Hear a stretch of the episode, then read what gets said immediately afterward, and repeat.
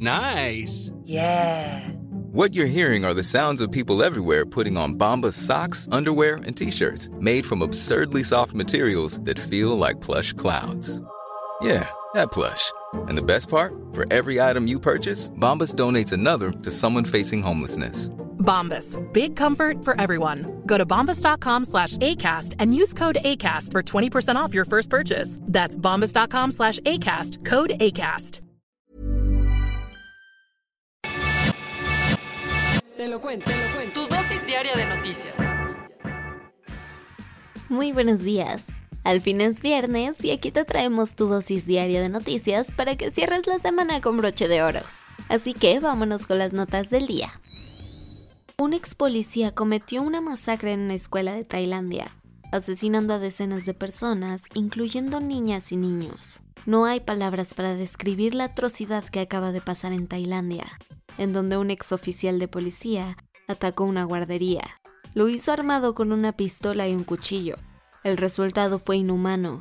Hasta ahora se reportan 36 víctimas mortales y al menos 24 de ellas son menores de edad. Otras 10 personas resultaron heridas, 6 de gravedad según la policía.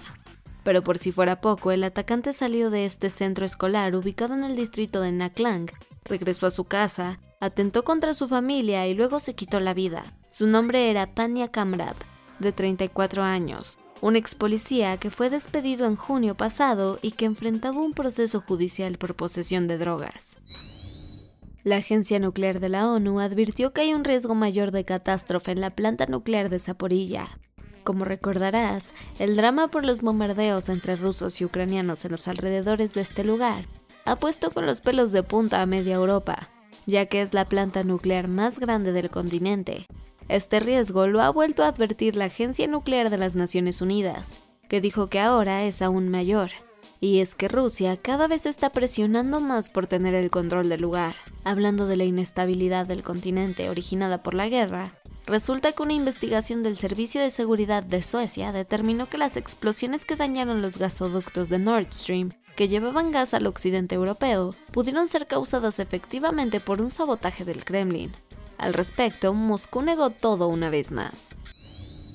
Con las abstenciones de Argentina, Brasil y México, el Consejo de Derechos Humanos de la ONU no podrá investigar las atrocidades cometidas por China en la región de Xinjiang.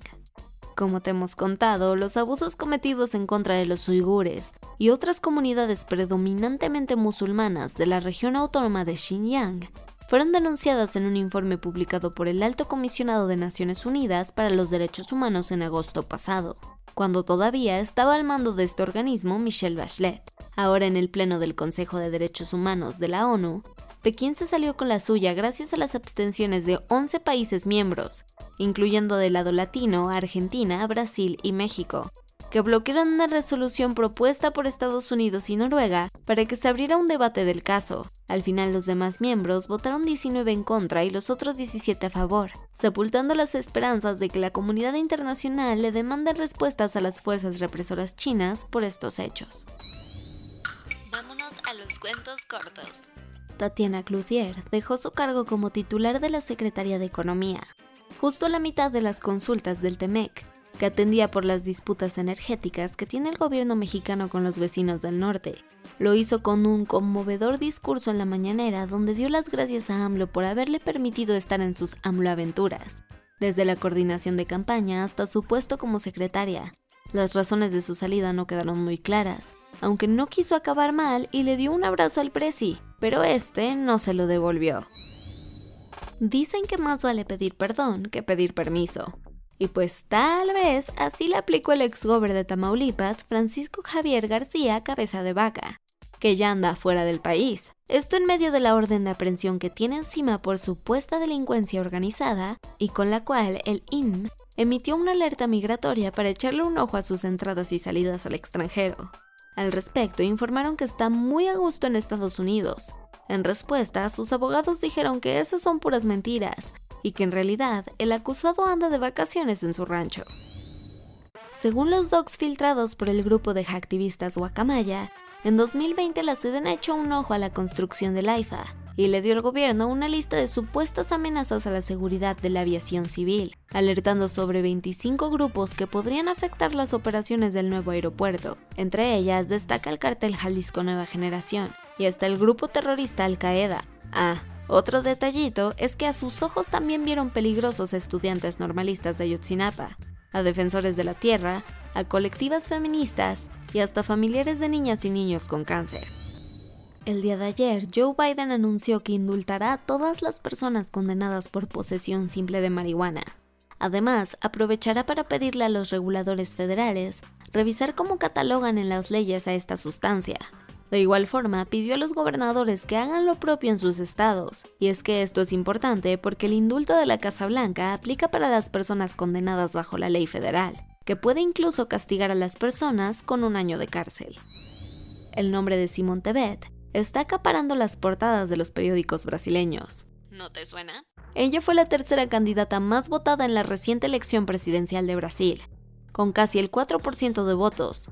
Ahora de cara a la segunda vuelta del 30 de octubre, anunció su apoyo al candidato de izquierda Luis Ignacio Lula da Silva, en un intento por seguir sumando adeptos para frenar la reelección del ultraderechista Jair Bolsonaro. La también senadora centrista dijo que lo hace por la democracia, haciendo oídos sordos a algunos de sus compañeros de partido que le pidieron neutralidad. Y para cerrar la semana con broche de oro y tener nuevas lecturas en nuestra wishlist, nos regalaron el nombre de la ganadora del Premio Nobel de Literatura 2022.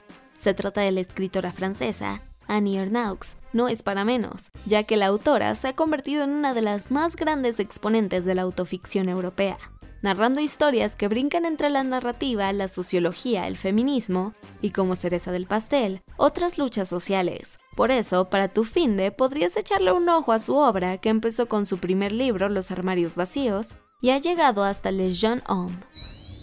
Y eso fue todo por el día de hoy.